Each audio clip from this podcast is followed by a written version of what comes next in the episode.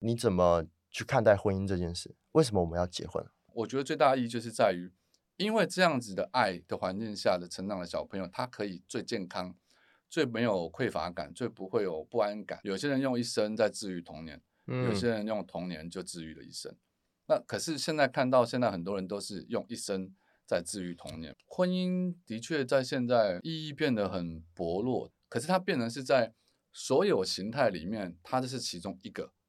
所以它还是有存在的必要。它有它的意义在，可是它不是绝对的意义。人跟人的相处没有标准答案，每一段关系都有它值得的学习。欢迎收听《婚姻处方签》，为每一段关系找一点良药。今天邀请到的来宾呢，曾经有一段婚姻哦，然后现在正在对抗这个射护腺癌。昨天。录音开麦开麦的前一晚，我们才刚又看到了他传来的喜讯。嗯，哦，那我们欢迎这个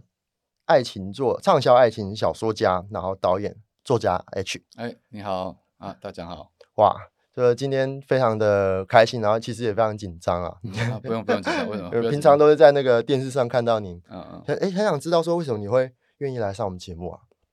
愿意上节目，我们这么小咖，对不对？我觉得这些都是缘分。对，对我通常是，呃，如果有人邀约，如果当天没有特别的工作，就时间没有撞齐的话，就可以来就来啊。嗯嗯嗯。对啊，我觉得工作不是为了要赚钱收入，当然当然也是啦，只是有些很多工作他是认识朋友，然后会有一些交流。对，尤其你们谈的主题一直都是我在媒体上面常常在聊的事情。对，又有生根的。对对对。哇，因为因为今天来，然后我特别做了非常多的功课，我发现我跟 H 先生不能讲 H，讲 H，叫 H 就。我跟 H 好像有很多共同之处啦。啊，真的吗？对，哎，我对你一无理一无了解。没关系，因为 因为我们不是公众人物嘛。别别别别这么说。嗯，对，呃，第一，我们都曾经创业过啊。好，那第二，我们都有过一段婚姻。嗯嗯嗯。然后这个第三，我我们。现在都有一段美好的关系啊！您现在也哦，那太好，恭喜恭喜！但但比较反过来，刚好是我，呃，我是带着小孩的那一方，比较像 Selina 这种角色。对，那那您您是呃加入别人的家庭嘛？对，我是介介入别人家介介 讲介入好像有点太那个。对啊对啊，参参与他们家庭。对啊，但是其实除了婚姻以外哦，我觉得呃，H 你的人生故事很精彩，嗯，而且做了好多事啊。对，就就吴少也见，故多能鄙视嘛，就会去。我本身就是一个对于很多创作工作很有兴趣的人，所以不管是做动画、做小说的撰写、剧本的撰写、电影的拍摄，然后现在我们自己，我有一间短影音的公司也是在在运作。对对，所以大部分都是在跟这方面相关的。所以看起来做像很多的东西，但其实它背后都有一定的脉络可循。尤其比如说，我也开过银饰的品牌的公司嘛，就是我的受众大部分都是女性，几乎尤其像现在粉砖也是百分之八九十都是女性受众。我做的事情，我讲的议题，我做的商品品牌，他们其实受众都是女性。就这辈子我跟女性，我都常说我是靠女人吃饭的。对，就你跟但。这世界上谁不是这样呢？就是因为就只有男生跟女生嘛。对对啊，所以你不挑男生，你就是挑女生。那我的个性可能就比较适合跟女生相处，或者是深谈。现在有跨跨性别者，跨性别者我也不排斥。对，就我觉得现在这社会本来就蛮多元的。对，你可以听到更多不同性取向，然后甚至结婚，或者是说他们有很多其他的故事。因为写故事或听故事这件事情，我从二十几年前就开始在做了嘛，所以我听过很多很多不同的故事。但是这几年因为台湾就是同志结婚的这个开放，你就可以听到更多不同面向的事情，我觉得蛮有趣的。对对，你说写作做了二十几年，是从阿贵那时候开始吗？其实我从呃，我高中就是话剧社哦，对，所以高中开始写歌曲，然后大学就开始写剧本、写歌。其实都在做这方面的事，然后出了社会进阿贵，对，就开始写写脚本什么的。我有注意到你今年有出了一个那个套书，啊啊，三本一起呃贩售出了九本，对，对，然后我我看到里面有一段话，我非常喜欢，好像也嗯可以贯彻你这算二三十年的时间嘛。嗯嗯，上面写说，哎，你是擅长用说故事的方式，把所见所闻变成这个感情里的良药。啊，可以这么说了，可以这么说。可是你自己的感情好像是很多波折，没有啊，都蛮顺的，蛮顺的吗？因为因为很多段，所以我不知道你说波折是哪一段，当然，网络上看到很多说百人斩券，这是真的吗？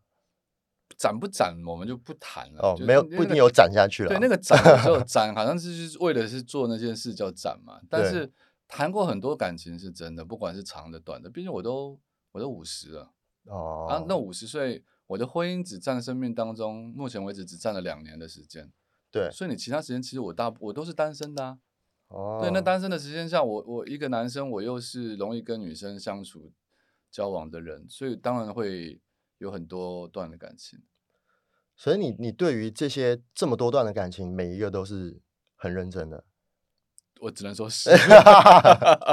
这个会传送出去的。我当然会，这原则上都是啦。对我我基本上不太会去跟人家玩感情，因为我长年累月在媒体上跟人家讲聊感情、聊聊两性这件事情，是我我自己觉得讲到现在，我觉得有一个使命在身上，就是你要怎么样去跟人家谈这种事，包括婚姻也是，就是说婚姻当然责任感更重，可是感情它的杀伤力很强。哦，怎么说杀伤力？因为很多人会认为谈恋爱就是我我开心，我我遇到一个很喜欢的对象，可是他没有估计到说，谈完恋爱之后，你如果处理不当，或者在谈恋爱的当下，两个人的感呃情绪他没有适当的排泄或沟通交流，那个情绪的积累会有可能造成身心上的失调，它是可能就会产生精神疾病，然后你就会产生社会问题。其实这是很多的。然后你说吵架，在路上吵架也好，然后在网络上用暴力，这个现在屡见不鲜啊，或者嗯是分了手之后网络公审啊，什么八公分啊什么的，啊对不对？就 就那个还没有在一起还没在。但我的意思就是说，你如果要玩，就有可能发生这种事，就是你不能把感情这种事看成就是说，反正我就爽一下，无所谓。问题是你爽一下之后，你不知道人家是不是只是也想爽一下，嗯哼，对你投入的程度跟对方投入的程度其实是有可能有落差对，很大的落差。那一旦有落差，期待不一样，你你他受到的反反噬力就更强，就很容易受伤啊。嗯，嗯你刚刚有提到说你是从高中就加入话剧社，嗯，所以其实你最早创作就是剧本嘛，算就是剧本类开始算算算。算算。你什么时候开始发现说你的创作都是以感情呃为主题？都是以感情啊，应该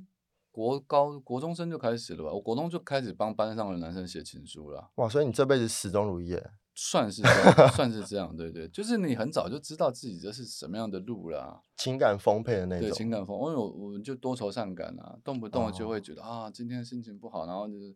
在那边愁愁苦的，什么写一些那种罗曼罗曼史那种文字，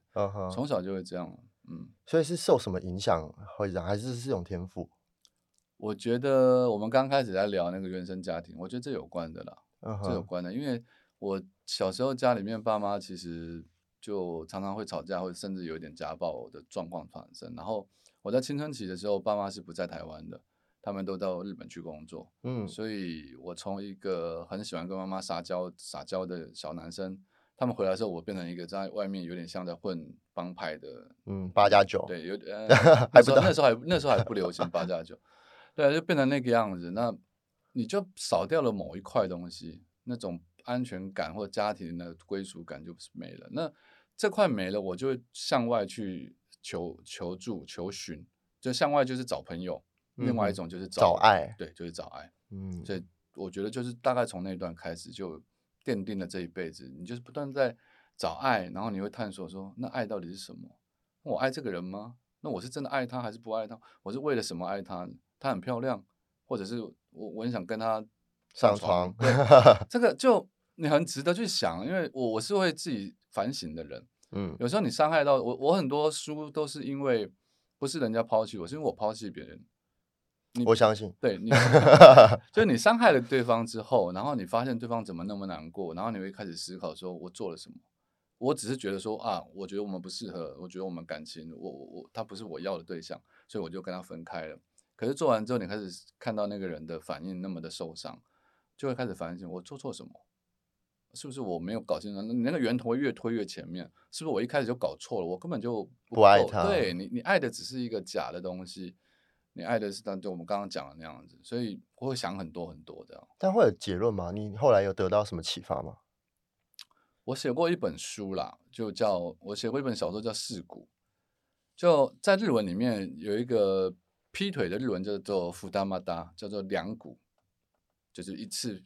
劈，就是一两只腿放在两哦条、两条船船上面，这叫劈腿。OK，然后我就想到，我那个书的内容是讲说有一个男生他是劈四个女生，哦，所以叫四股，对，所以就叫四股，其实没有这个词。对，然后四股它里面讲到就是说，呃，他另外一个徒弟跟随着这个师傅，这个师傅他劈了四个女生，他有三个女朋友他都见过，这三个女生他就把它分类，一个是身，一个是心，一个是灵。就男生在看女生的时候，身就是说在床上面，在性事方面，他可以满足这个这个男生，他就觉得啊，他就是放在生的这一块。那心的部分就是，常常很多男生结了婚之后，他们娶老婆跟之前交往的女女朋友对象是完全不同。对，截然不同。对，截然不同，你通常前面就交的都是很辣的、很疯的，可是一娶就是一个娴熟的家庭妇女。那那原因就是，我相信你结过婚，你大概也理解我要讲的意思，就是说回到家，里有一个太太在家里面坐在那边也好，在那边他煮个小菜，帮你弄个泡面，你会有一种家庭的安定感。可是你可能对他没有那么强的性方面的性吸引力，他对你啦，嗯，可是你就是看到他，你就是安心。那这个就是属于心的部部分。那另外灵的部分就是说，很多红粉知己的产生，是因为我在家里面，我跟太太根本没东西聊，你聊来聊去都是聊嗯，那些柴米油盐酱醋茶，对对对对对，然后钱不够啦，什么嗯什么的。可是你出去外面，他会跟你有一些女生，她会跟你聊艺术啊，聊电影啊，聊政治啊，嗯聊很多人际关系，甚至聊更深入的什么灵魂、心嗯什么身心灵玄这种，对对学对，玄学对。那那种对象，你就可以每天跟他一起聊天，你也不见得是觊觎他的身体，可是他会变成你一个很棒的心灵的交流对象。那我那本书就写说，这个男生在外面分别交了一个专门做爱，另外一个专门是在家里帮他那刚刚没有断点嘛，一个专门做爱嘛，对，一个专门做专门的，好 然后然后第二个是专门是就是在他家里面帮他做饭、做菜、处理呃整理家务，另外一个就是跟他聊，可以聊所有心事、工作上困难，他就去批这么多腿，然后第四个就一直找不到。啊，这个如果想知道，就去买《世谷》这本书来看就知道，哦它有一个 就有铺一个梗啦，对 OK 嗯 OK，所以你觉得在感情里面好像有很多不同的需求是需要被满足，但很难在同一个人身上找到。原则上是了，就我我认识的劈腿的人，通常都是这样讲。哦，但是实质上就是，你说一个很会聊天的对象，或者是一个很会做家务的人，你说他们难道不能做爱吗？做爱做爱应该最基本对啊对啊 他可能会做爱，但不能做饭啊。对对，所以其实做爱这件事情，应该是每个女生或每个男生你啊生理需求当然有一些有是生理上可能有一些障碍在，啊这是性功能有些可能有些障碍，可是正常来讲是每一个人都可以做。是，所以你如果用这个是区分，然后就说我我跟这个就是只是想要做爱，那我就觉得这个不合理啊。嗯哼对啊，那个就只是一个借口而已。嗯，，OK。对，所以你你个人的感情观上，其实你也是反对劈腿。我是，但是实在是我看到太多人都在，而且尤其这个世代太容易了、欸，太容易了，对资讯啊很发达。资讯很发达，然后他们可以，我们那个时候还要去跟人家要家里电话，你看那多古老。现在不是啊，你现在不用要任何，你是随便划一划就有人可以出来跟你干嘛对啊，有时候你就在家里看电视，看到哎，新闻哇哇上面有一个漂亮的来宾，就认识了。啊，不是这样了，不是这样这样太难了，这样太难了，对不对？嗯他不会理你，他不会理你 如果这样，对，那个是刚好，那是缘分，那是本缘分的。哦，所以我其实觉得你的人生虽然这么的多彩多姿，但从一而终都是在做出版，没有没有，不管创作创作哦创作类的作对，因为因为像声音也是声音出版啊，数位出版，或是就是一直把你的想法嗯融合再出去。对，那因为你前面有说，呃，就是今今年在发布的这个书上有写到说，哎，你是把这个所见所闻变成这些婚姻感情里面的良药，嗯嗯嗯，所以你真的见了这么多所见所闻，还是像你刚刚讲这种事故啊，嗯，或者是很多小说里面的内容，它到底创作的成分很高，还是其实是你真的有看过？我的小说百分之九十九都是创作来的，我不太喜欢用现实的故事，但是，但是我中间从上电视当专栏作家之后，大概有将近十来年，呃，我有开放所谓的感情的 Q&A，很多人会写写他的感情问题来给我，所以我我收了十几年这样子的问题，就每一天每一天可能都有十来封的信，你看累积累积下来，我有时候每天回一封。我说真话了，我我的信箱里面到现在都还躺着，从二零一八年到二零二二年，大概还有几百封、上千封的信我没有回，回不完。那你说我每天都看这些信，它当然有大量的故事，可是现实的故事永远其实大部分都是脱离不了那样子的一个规则。对，要么就是小三写信来告诉我嘛，要么就是小四写信来告诉我，要么就是正宫写信来告诉我外面他的老公外面有小三，要么就是小正宫写过来说外面他有小三、有小四、有小五，就是数量的多寡跟排列组合的问题而已。他没有那种东西，你真的写成小说或故事，其实不是那么好看的，嗯哼，因为大家都知道啊啊啊，都猜得到对你看的书，你就会觉得说啊，这跟我家的是也差不了多少。那很多很多我以前写的小说比较耸动的情节，其实在这一两年我都看到，呃，新闻都出来了，真实发生，真实社会新闻都出来。所以你说创作跟现实之间，其实我后来觉得它没有什么界限的。我写的东西，它有可能我有可能预言到它后面会发生的，对啊。然后真正发生的事情，你其实也也也是有可能拿来当创作的小说的某一部分的桥段，但它不可能是一个故事的主轴。我觉得那不够。真正好看的书，你要经过设计，你要去创作那些桥段跟梗，你要铺的梗，不然很容易就被人家猜到剧情的走向。这本书其实你再怎么文笔好，也不见得好看吧。所以在你创作这些内容的时候，你是希望你是希望带给别人启发的，还是没有单纯在抒发情感？我写我创作有一个目的是希望阅读或者是观赏的人他是有感动跟启发的，但是我不会带着某一种说教的意味去告诉你说什么什么什么，就是嗯、呃很像是说你客观的在看到某一个人的人生的故事，你是站在第三者的立场去看，那他人生故事呈现出来，就像你你你可能这两天准备我的资料，你看到我的人生的轨迹是这样子。嗯，那可是你看完之后，我这个人我并不会主动跟你讲，哎，我人生这样哦，所以你应该怎么样，不是是这样嘛？可是你看完之后，我相信你自己会有一个，哦，原来也许是这样过人生的。那中间一定有一些点会碰到你自己的状况，然后你就会想，哦，原来他他遇到这种事，他是这样做的，他是这样想的。那如果是我的话，我会怎么做？我会怎么想？那我的想法跟他一不一样？那到底谁的想法比较比较实际呢？或者是比较对于你的对象是比较有帮助的？我我希望人可以这样去思考，而不是说碰到事情，然后你去拿了一本工具书，什么我我不喜欢那种鸡汤书啦。虽然 Selina 在写鸡汤书，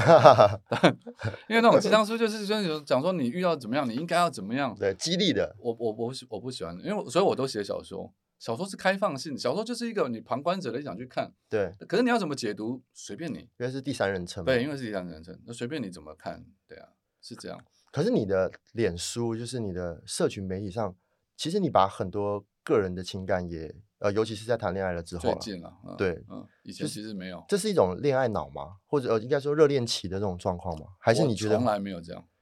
这是人生第一次？这是第一次，在我两百个里面的唯一一个，三百个了，三百 乱讲乱讲乱讲，这是第一次，是原因是因为，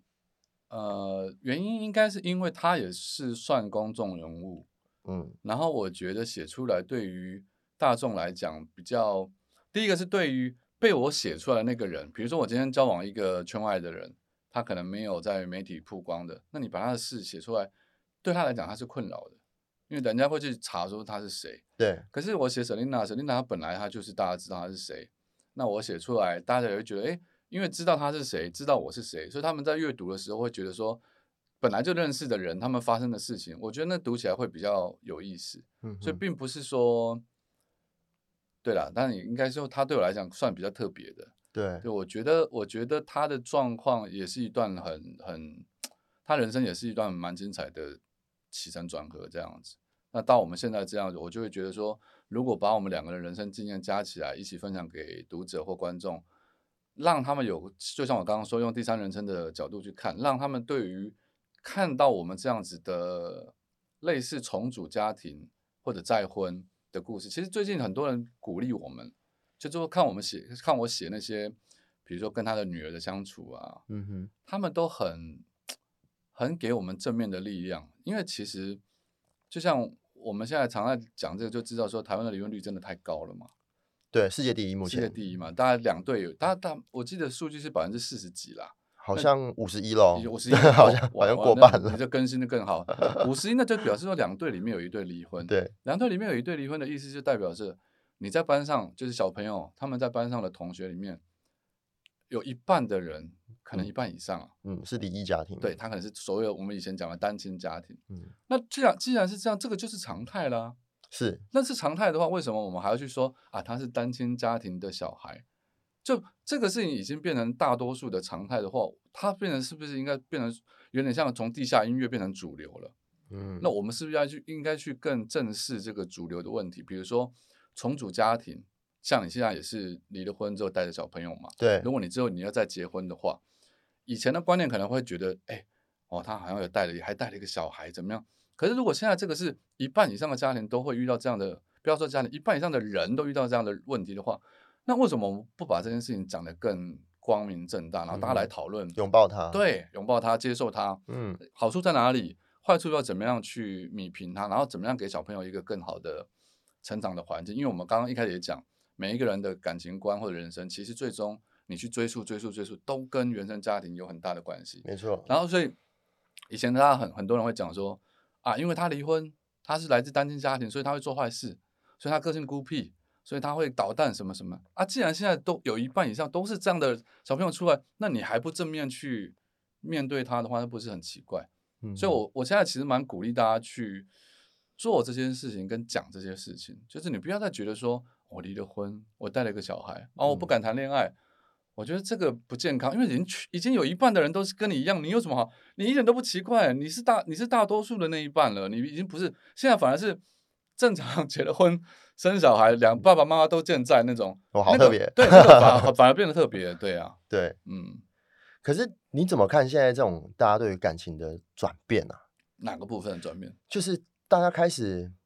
呃，例如说我我个人，我其实跟我的前妻嗯是呃结了婚，一开始结婚嘛，生了小朋友，然后离了婚，后来又复婚，后来又第二次离婚。哦哦哦，哇塞，你们也这个也转的蛮厉害的啊。对，然后我的我的这个身边的人啦，不管是长辈啊或什么的，大家往往就会讲说，哎、就是把婚姻当儿戏啊，嗯嗯嗯所以你不你不觉得婚姻是什么？就是就是让你这样说解就解，说离就离的吗？是啊，就是这样，没错。你你自己怎么看？就是你你也有了，今天开始算是两段婚姻了啦，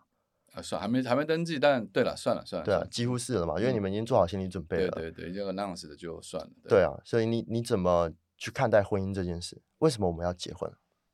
我觉得结婚这件事情，当然大家通常现在的人会觉得只为了传宗接代，或者是因为有小朋友。因为现在很多年轻人，他们其实根本没有想想到结婚，他们觉得结婚很痛苦，是因为你要背负责任，这也不是他们觉得，事实上是这样。事实上是 这是对，要背负责任，然后你要去面对对方的姻亲，结了嗯婚之后产生那些什么亲朋好友，所以对年轻人来说，他们就会觉得说，如果没有怀孕，我不需要结婚，我只要跟他谈好恋爱就好了。那对他们来而言，婚姻就不是那么的有意义了，因为就是他只是为了要应付嘛。可是事实上，呃，比如说，如果像我刚刚提的，你可以认知到原生家庭对一个小朋友或对一个人的成长有多大的影响的话，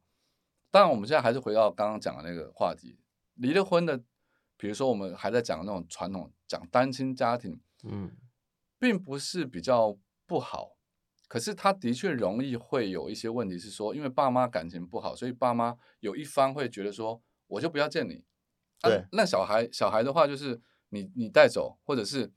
他们没有办法营造出有爱家庭的那种有爱父母的那种做法，所以他就会让小孩有一种感觉是，哦，我爸要我，我妈不要我，或者我妈自己又另外有别人，然后我好像被忽略了，我的顺位被往后排了，这些东西都会造成他从小在原生家庭里面成长的一个问题。那假如说你今天你都不结婚，或者结了婚离了婚，离了婚又跟别人结婚，除非前提是你可以把这些事情处理得很好，好比说你现在，好比说我现在好了，我跟沈琳娜在结婚，那我们怎么样让这个小朋友感受到，就是说他跟他的亲生父亲、跟他的亲生母亲、跟我，我们三个人都是给他呃非常丰沛的爱，他不会有觉得说我被哪一方因为他们的结婚离婚，而我被哪一方给忽略了。如果有的话，他的成长背景跟他以后长成的人格，我觉得就会就会歪掉。嗯哼，他一定会有一有一小小小部分是匮乏的。那你刚刚问到我，对，好，那结婚的意义是什么？我觉得最大的意义就是在于，因为这样子的爱的环境下的成长的小朋友，他可以最健康、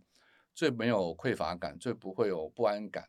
然后他以后成长之后，呃，不是有有一句老话吗？有些人用一生在治愈童年，有嗯些人用童年就治愈了一生。那可是现在看到，现在很多人都是用一生在治愈童年应，该大多数都是这样大多数都是这样，因为童年带来的问题真的嗯太复杂了。我。我们到现在，我到现在五十岁，我都还在克服这件事。我在跟佩珍在一起的时候，我都要跟他讲说，我从小因为某些事情、某些缘故，所以我造成我自己知道，那那还是因为我们现在到了一定的年纪，你的那个自我觉察嗯是有够了对对对。可是你到我在你这年纪的时候，我自我觉察是很不够的。我我在你这年纪，你三十嘛，对，我三十岁的时候离婚，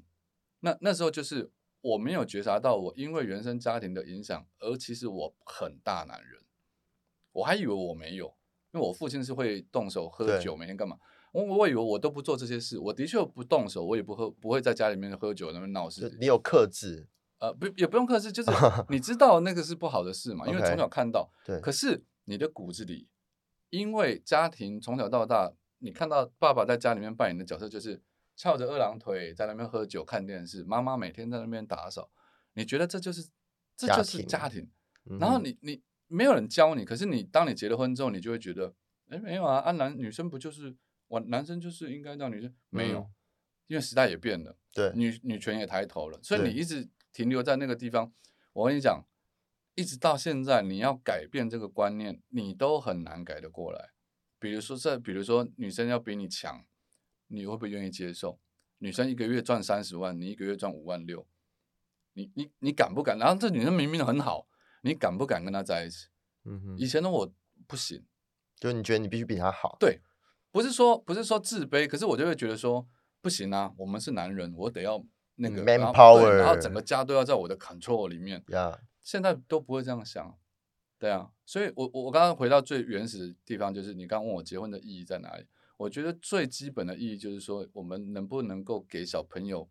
一个最温暖、健全、可以有充满爱的环境里面长大，然后并不是说，并不是说不结婚就不能够，而是不结婚的话，他的确他的约束力比较弱，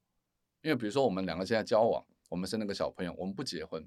那交往你很容易外面忽然就有一个谁，我外面忽然有个谁，因为我没有法律的约束，也没有所谓姻亲的约束，其实那些东西当然当然很讨人厌，超讨厌，可是它的确是个约，对，它的确是个约束，对，所以相较之下，结婚你要强，就是要勉强来讲它有没有什么意义？我认为就是这个意义，就是不是为了我们两个什么要有一个名分，我觉得不是那个，而是你要有一个家庭，让那个下一代他可以在一个很好的环境下成长，我觉得这才是最重要的。所以没有小孩就没有结婚的必要了，没有小孩有结婚的必要，那是那也是对你自己的一种感受的。比如说你家你从小到大你没有家庭的那种，或者是你从呃憧憬家庭或者向往家庭，那也是一种自我实现啊。那没有没有不好啊。可是讲实在话，就是它没有绝对的必要存在性，所以现在很多呃所谓的交往或者是家的那个形态改变了。嗯，越来越多元，，对，越来越多人，我们不结婚也也会称在家，多元成家也是一种家。嗯然后你说同志，他也是一种家，同志结不结婚无所谓，他们住在一起，他就是一个家。嗯，他们自己有这种觉认知，对对对，所以婚姻的确在现在意义变得很薄弱。但你刚问我的那个问题，我觉得我讲那么一大串的原因，只是要讲说它很薄弱，可是它变成是在所有形态里面，它这是其中一个，所以它还是有存在的必要，它有它的意义在，可是它不是绝对的意义。我我我我会这样认为的。但很多传统人呢，还是会觉得它是绝对的意义。对，就是比你再涨个一两轮的。呃，我我这一轮其实还是很多人这样想。OK，对，毕竟我们我比较啊思想比较年轻，对对对对，比较前卫一点点。我在你前前几天吧，应该上个礼拜啊，前一阵子的一个一个贴文上面读到了一段话，嗯，就是你在解释自己为什么教了这么多的年轻女女性，嗯，上面就写到你说，哎，因为这个呃。你自己认为啦，你的财富跟资产对不上你的名声跟年纪，对，而年轻的人比较不会介意这件事情，但姐姐会，对。可是我就很好奇，怎么说？在你的名声跟年纪，你觉得什么叫做匹配？嗯，我我这样说吧，就你现在三十嘛，对，我现在五十，那我在。三十几岁到四十岁，三十三我三十几岁的时候创业，到四十几岁被我前女友拿走房子跟钱，这段就不讲。那在那段期间，我我是一个畅销作家，我写的书可能博客来都是前五名、前三名的。然后同时间，我是一间年营业额大概两亿的公司的老板，我是完媒体嘛，完媒体对。那你你觉得，就是我曾经经历过这样子的身份，所以我接触到什么样的女生？我大概很清楚，就是说，呃，他们为了什么而来？你懂？你懂？我懂。那他有时候，他可能是哇，他好有才华，他来了。哇，他家他有房子，他台北有房子来了。哦，他公司赚很多钱来了。可是这些都是为了这些东西而来的嘛。所以我对于女生，她是抱着什么样的目的来？我不要说她是刻意来接近你，她有时候是被吸引，她自己不自觉。嗯，就是因为你身上散发出那些东西，他不自觉，他被你就是一种魅力嘛，对，就是一种魅力。因为大家就讲权力就是一种春药嘛，啊、对。那可是我后来这些东西我失去之后，然后我我们写的书也不也不太可能我说真话，这一行就是这样，你不太可能永远在高峰，对，在高峰，你总是会可能会掉下来，偶尔可能你有机会再上去。那你在落下来的时候，你会发现那些女生她们来接近你，她就觉得。没有哎、欸，我我我感受到他们没有那么多人了，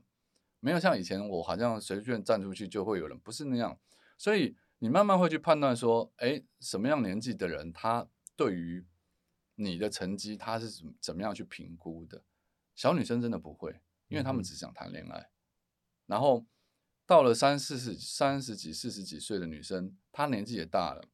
然后她看的男人也多了。所以他不会看你外表帅，或者说你有吸引力，他跟你讲没有，他会考虑很務實，哦、对他很务实，他会觉得说，如果结婚，你有没有房子？你在台北有没有？有台北有房子最好。然后你有多少资产？然后他自己有多少资产？有些人现在都到了這年紀，就是直接拿出来算嘛，我跟你对嘛。哦，你们会，你们这个阶段已经会摊摊开来，其实开诚布公这样。再过你再过几年遇到的就会都會是這三十五，我觉得大概三十五岁过后都会了。因为他要很实在，我没有要跟你谈小情小爱啦，所以，所以我才会讲说，那因为我我从四十四十岁到五十岁这十年里面，刚好就是被剥夺掉，我从头开始就是在谷底爬的时候，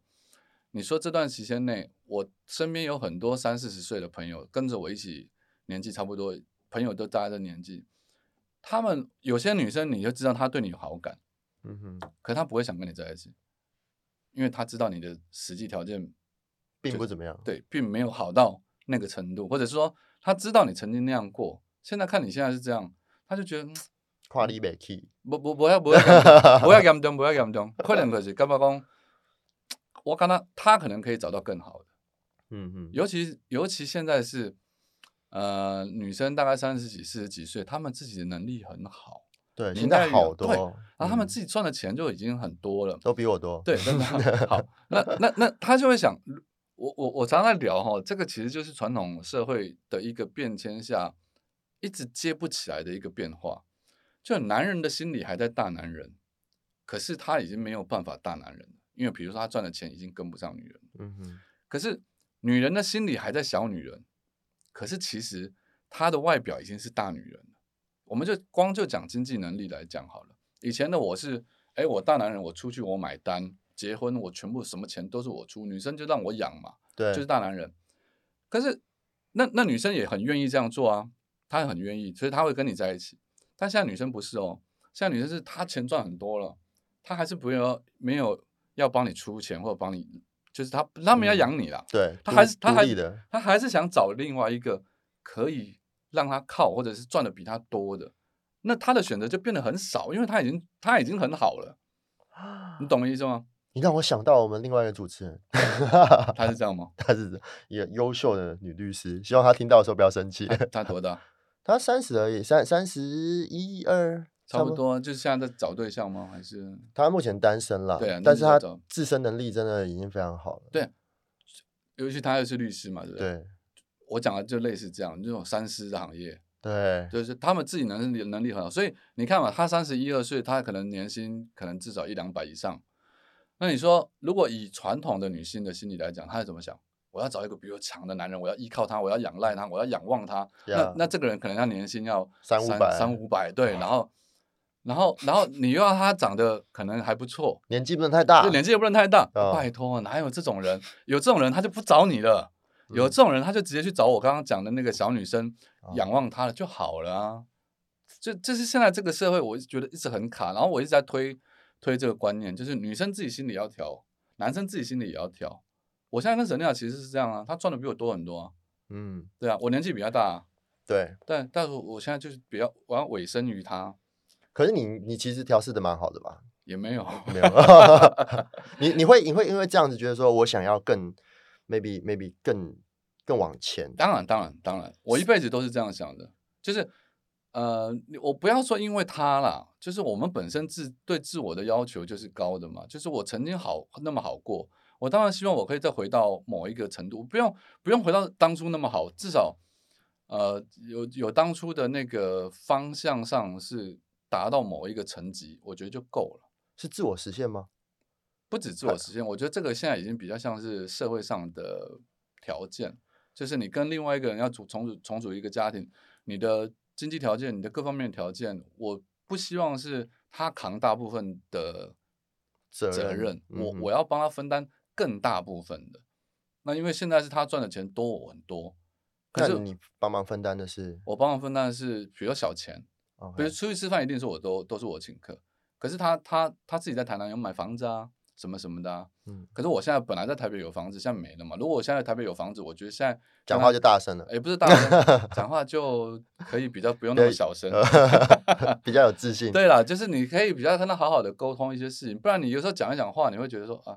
对啊，你你又赚没有多，你凭什么啊？人家肯愿意跟你在一起，你现在又癌症，你嗯，你你你要有什么好求的？对，当然他不会，他不是那么命的人啊，他不是那对么恶毒的人啊。只是 know 说如果真的是这样，我我不会跟他在一起。啊对对，只是有时候偶尔会开玩笑哦。嗯，啊，你自己想想看了，你还你你你身上有什么我可以涂的？对，对，讲那种话你就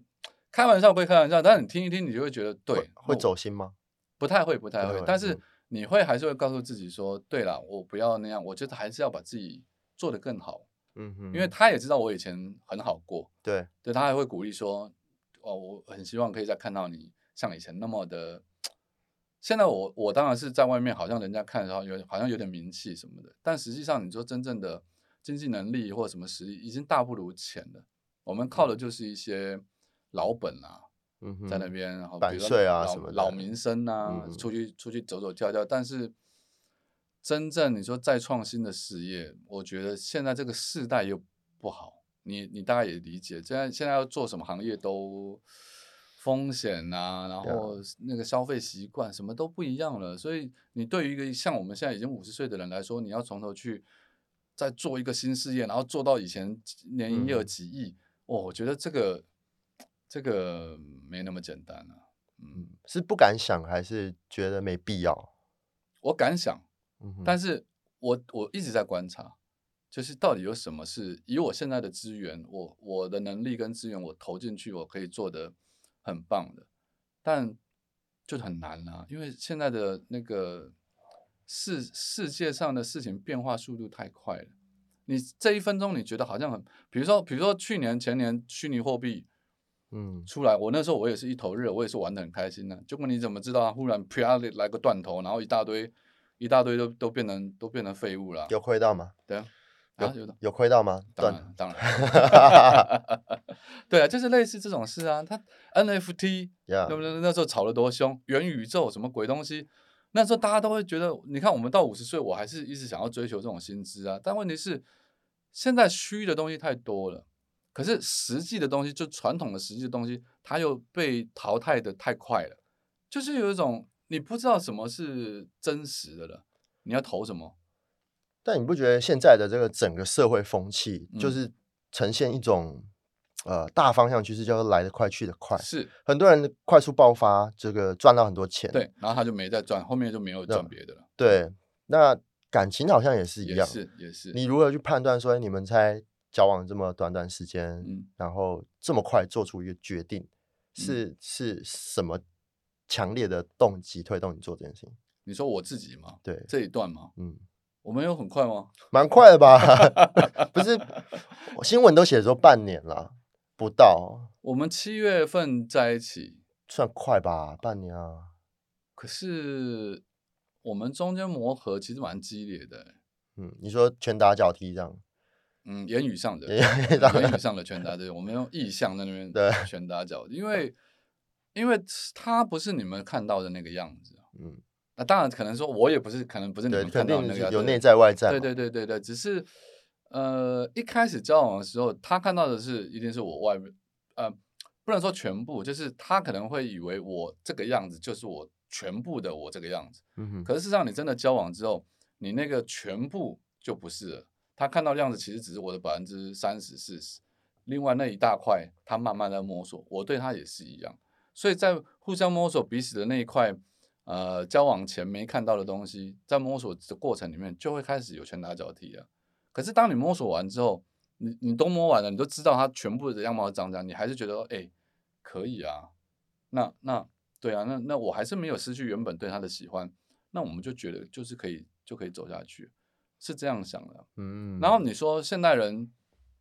感情谈的很短，我觉得跟这也有关吧，因为资讯爆炸，大家很多人在谈两性、谈性、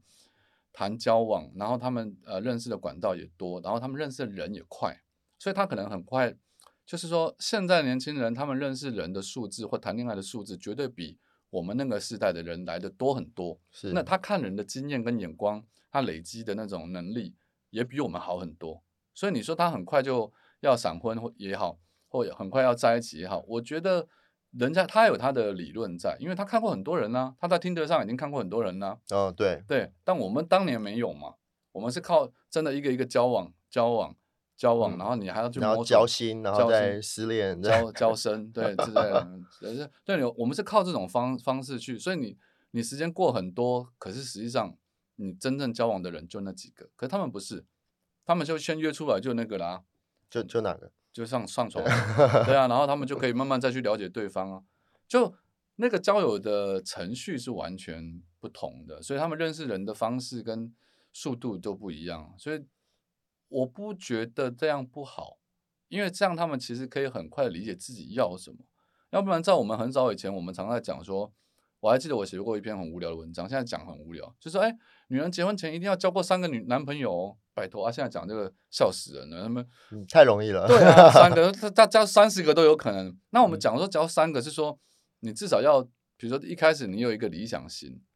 然后你去交往一个理想型，结果你破灭了，嗯哼，然后你就会去交另外一种非理想型，就是你完全不会去触碰那种型，然后他就去尝试，尝试了之后看适合或不适合，最后你才能再找一个可能了解说啊，我要相处的对象他的特质是属于哪些，然后你就跟跟这个才会走一辈子。三个嘛，这是以前的，这是有理论基础的，是不是？我的理论基础，啊你的理论基础对我的理论基础。那但现在就不用了，哦，他们随便随随便便就三十个了，这真的不需要我去跟他们讲这种废话。对，对啊，可是往往这三十个就很多都是同质性很高的，有些人会这样鬼打墙，嗯哼，因为他他他不检讨自己。对啊，他不检讨，因为我们在讲两性的时候，我常常收到信嘛，可是我都不信，我不信他们讲的，OK，因为是片面的，因为因为你太你你看太多，就是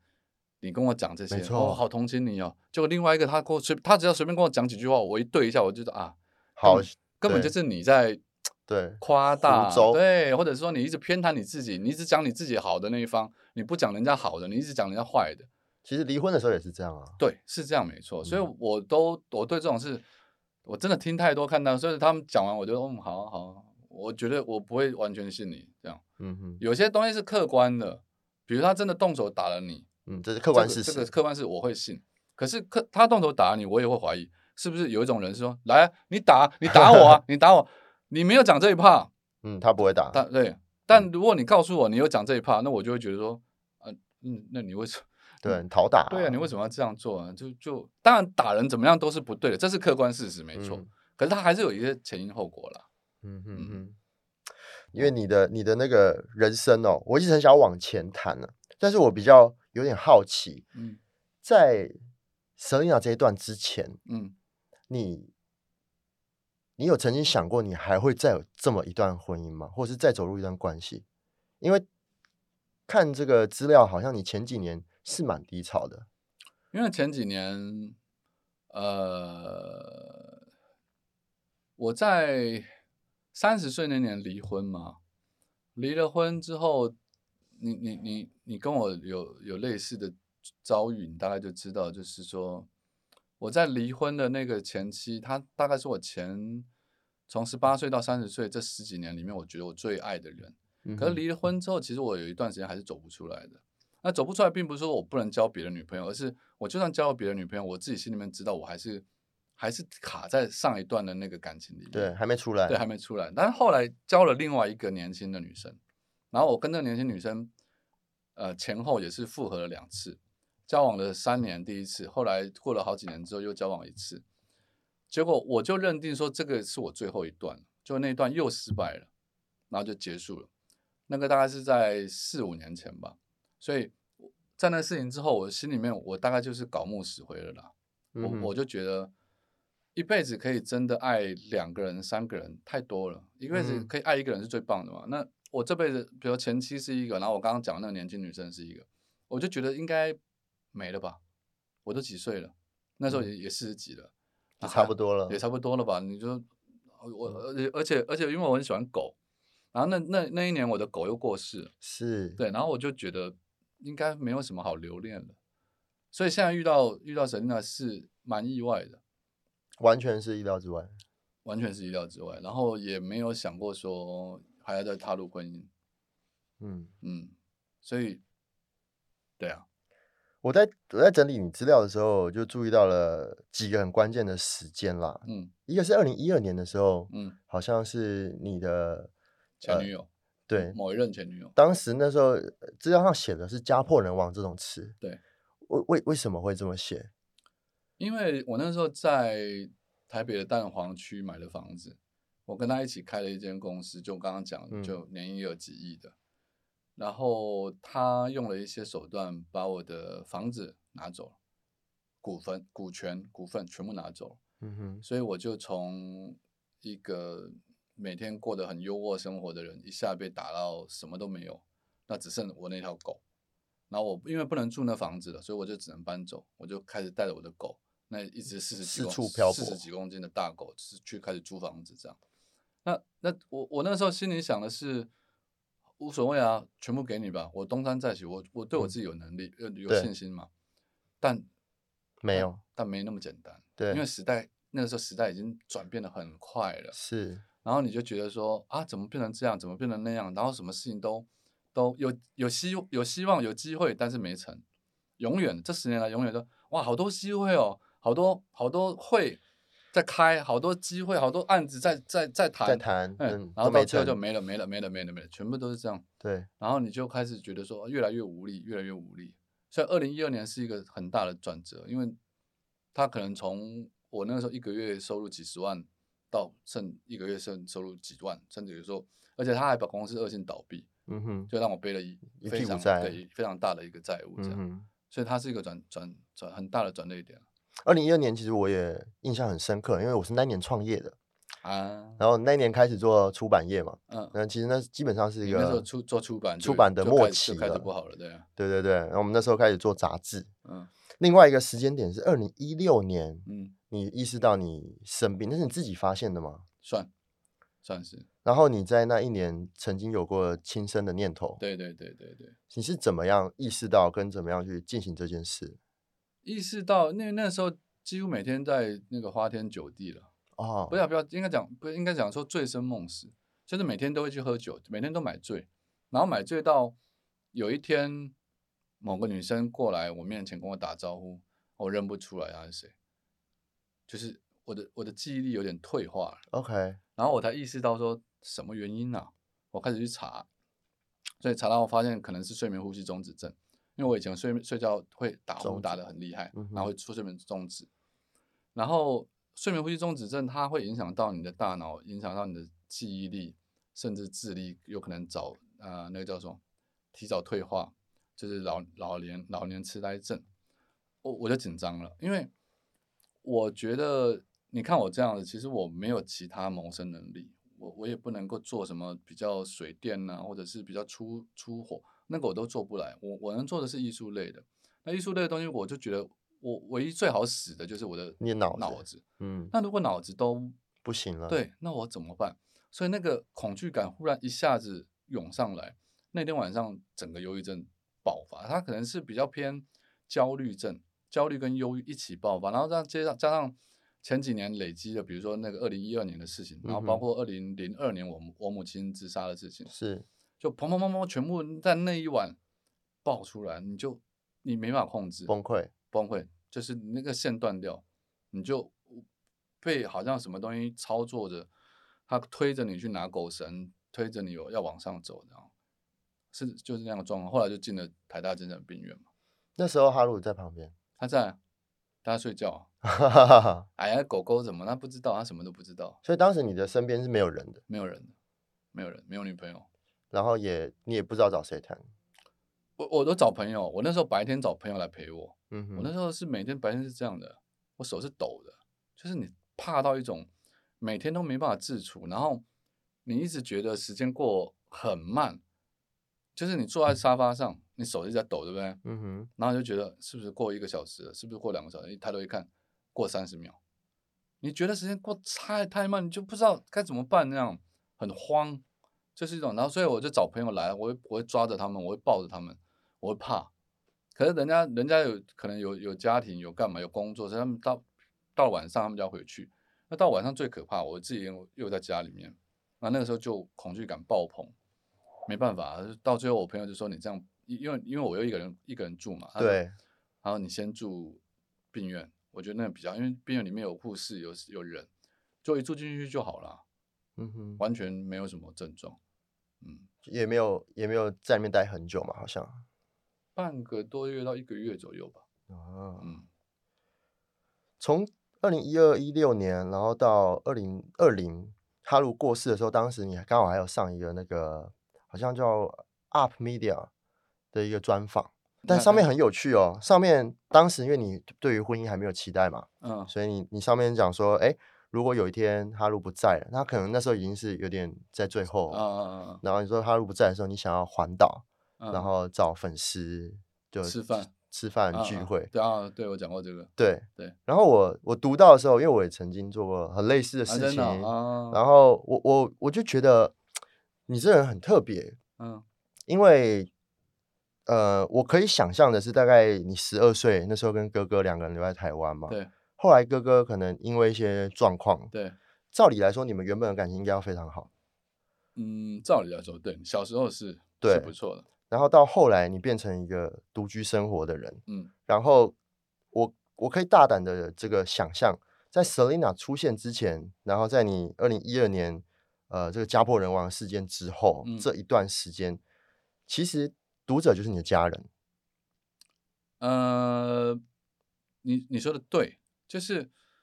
呃，但是是在二零一六年之后，我觉我的观念更偏向于这个，嗯，因为。忧郁症之后呢，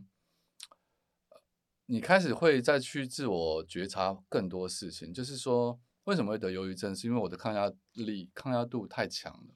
我什么事都不跟别人讲，我什么事都跟自己都自己扛嘛，嗯所以当初他那个债务丢给我，他把我东西拿走，房子拿走，股份拿走，我妈的死，然后所有的事情离婚，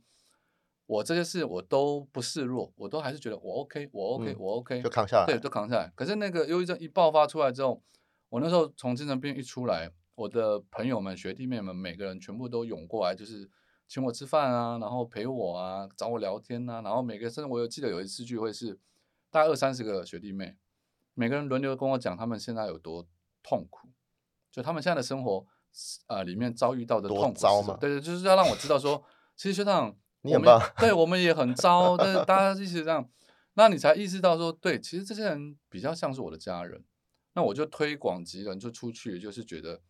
啊，我在我在网络上，我至少我还可以跟读者们聊天，然后我只要发发个比较负面的声音，读者们就会开始关心。那那就等于我的我的家人无所不在啊，尤其是像我这几年我会办那个，我不知道你知不知道，就是。在岁末年终、除夕夜的时候，我会办请，就是没有地方可以回家去吃除夕夜饭的团圆饭的人，我我请客，然后就他们来三十几个人、四十几个人，然后就是我我把餐点准备好，然后跟我一起吃年夜饭，嗯哼，就这样。我大概办了两届，中间因为疫情停了一两届，然后都都蛮成功的，就是因为我把他们都当做家人，我就会觉得变成另外一种，不是只有读者了，而是我觉得全世界的人都是家人。就我的观念慢慢的越来越像一种宗教，有一点，有一点，有一点像在修行的人，对因，为走在路上，比如说像因为因为知名度的关系变变变高了，你走在路上，人家会跟你打招呼，哎去，我说嘿你好你好，然后大家会互相问候。其实你说这跟家人有什么两样？然后大家会跟你加油。比如我去台南去去找佩珍，有人开车开开到一半，忽然停下来，车窗摇下来，说：“哎去，你加油！”你有没有被他吓一跳？但是你也知道说哦，他们很关心你，你就会觉得，其实世界上的人，大部分人都是好意，还是都是有的，心存善意的人还是比较多的。对啊，所以你刚刚讲的没错，但比较明显的是，二零一六年之后，我真的嗯是把这个观念推出去，我觉得所有人都是家人，就不用分，因为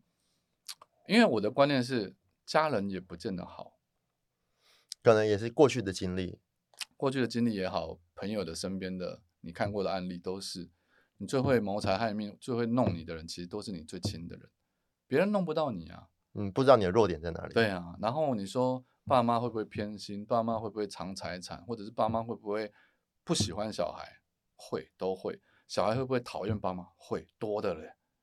那那你说这样家人到底意义在哪里？并不是家人就一定好，当然有很多人是因为家人如果没有很大的问题，他们因为住在一起长时间，那个感情是一定会比较好的，这是合理的。可是有些人就是天生下来，你降落在这个家庭里面，其实你已经注定了你的个性跟其中的某一两个人或某点，你们就是合不来，所以不用拘泥于这个所谓家人的观念在，反而你在外面你会认识到很多很多朋友是跟你超级合得来的，双生火焰的。那你你知道这个词吗？嗯，我懂，我懂。就是很 多这种，但你就所以，我我我越来越觉得，就是说这世界上的人没有隔阂的，包括国籍也是一样啊。嗯哼，对啊，不用去分那个家庭这个观念不是很重要。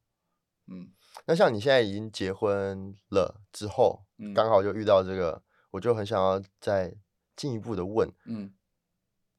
刚刚讲的这个想法还会依然存在吗？我会我会，但是他可能不会。嗯，就 Selina 是一个，唉，比较麻烦的人。不能昨天才求婚，不能讲这个。不是啦，因为因为 他他自己有对外讲，他有去，因为他的小朋友过动症嘛，是 ADHD，然后他带小朋友去测的时候，测出来他小朋友是雅斯伯格加 ADHD，嗯哼，结果他医生在跟陈娜聊天聊聊聊到最后，他本来在聊小朋友的小时候，聊着聊着，老师啊那那那个智智商师就开始一直问陈琳娜她自己的小时候，嗯然后哼，陈娜当然就回回回回到最后，那个智商师就说：“ 陈小姐，你知道你自己是雅思吗？”嗯哼，他其实是雅思。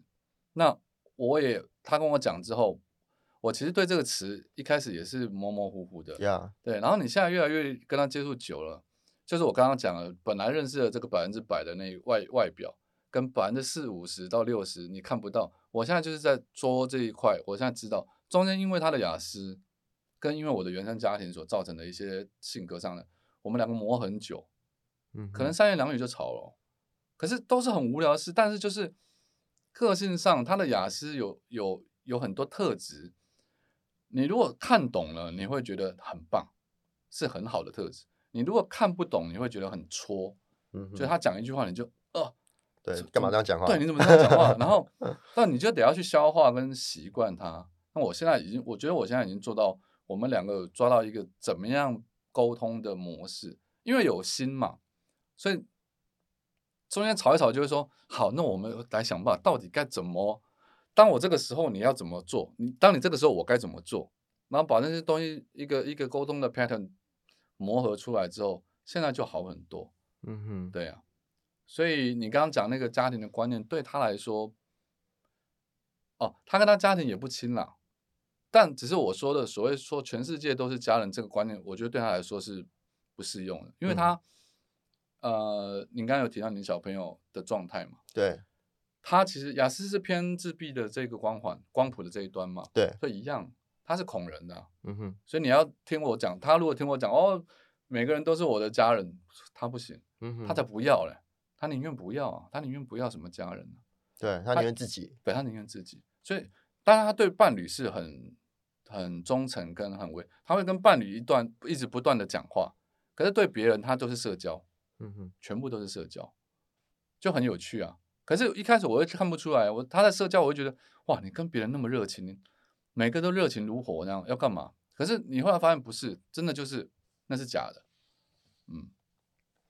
好啊，那节目的最后啊，因为我们办了一个离婚学院嘛，嗯想要听听看你给我们一些想法跟建议。离婚学院我们全名呃英文叫做 Mother Life，嗯 M A D A 点 Life，就是 Marriage and Divorce，嗯结婚跟离婚。嗯那我觉得它是一个现代呃很大很大的课题啦。那正如我们前面也有聊到，好像婚姻制度对当代已经也没有那么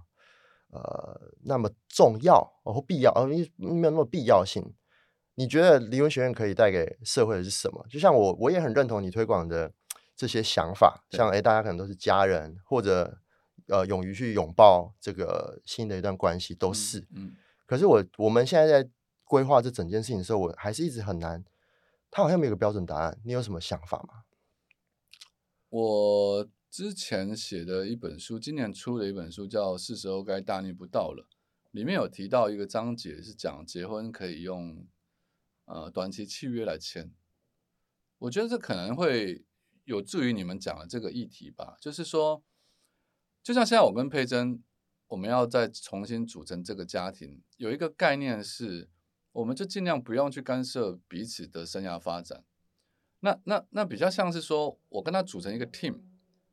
他不是不是传统的家庭，说每天要家庭，我觉得那个必须住一起啊对，的？我觉得那个不必要。可是我们一起，比如说把工作做好，把我们的生涯做好，然后经济能力弄好之后，可以过比较好的生活。但是如果真的你不忠贞了，或者是你有你的想法，你想忽然活到一个时间，你有改变轨道，你想去过你的生活的话，那我们可以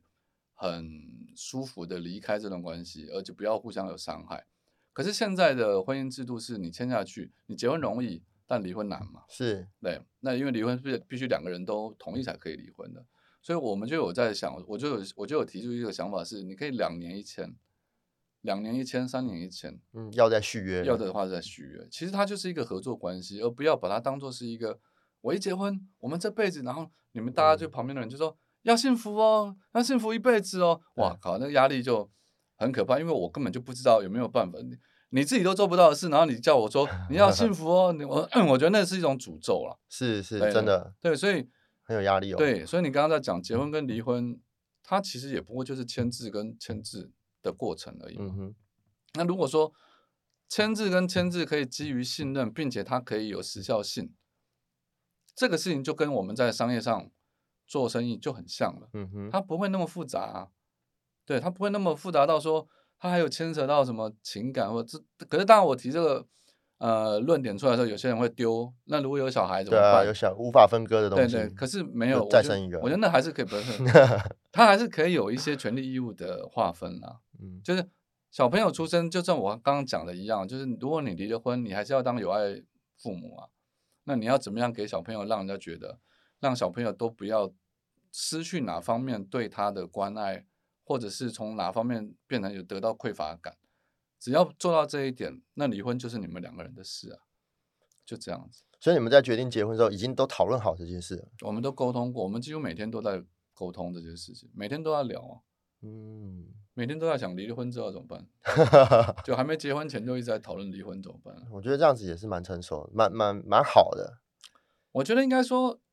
因为你你你你经历过离婚，所以我们聊离婚，我们比较不会像有一些二三十岁的年轻人，他们在谈结婚的时候，一提到离婚，他们心里面会不舒服。哦，就要干嘛讲这个对晦气？对啊，然后就觉得说，那你讲这个是不是表示，那你要你你想离婚是不是？嗯，你没有把握是不是？啊，他们就会，但是事实上对对啊，真的没把握啊，因为这个世界如果经历的过久，你就会发现变数太多了嗯就这样。